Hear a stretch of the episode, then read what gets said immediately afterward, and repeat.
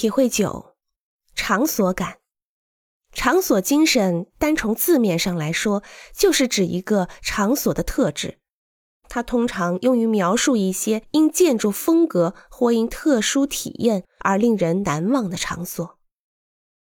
体会十，我们进入一个建筑空间的方式，会深刻影响我们在这个空间中的感受。一个高大明亮的空间。如果有一个低矮昏暗的空间与之对比，会让人觉得更加高大、更敞亮。一个有纪念性或者神圣的空间，如果布置在一系列陪衬的空间的近端，更能衬托其重要性。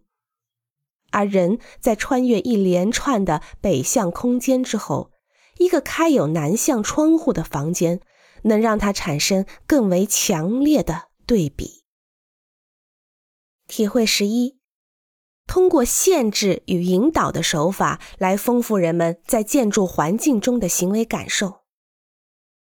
在我们穿越建筑群、城镇或者城市的时候，我们的心里就会将周围环境所提供的视觉提示和自己的需求与期望联系起来。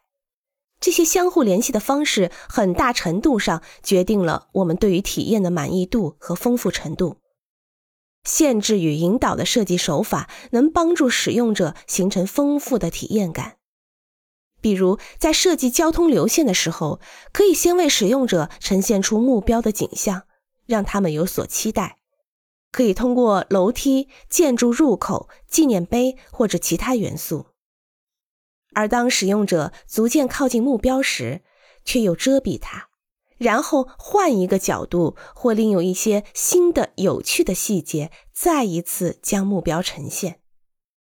当人们行走在一条蜿蜒的道路上时，人们的注意力会不时有所转移，在行走的过程中获取一些意外的景观，有时甚至有刹那间景物在视线中消失，然后再发现其他值得关注的事物。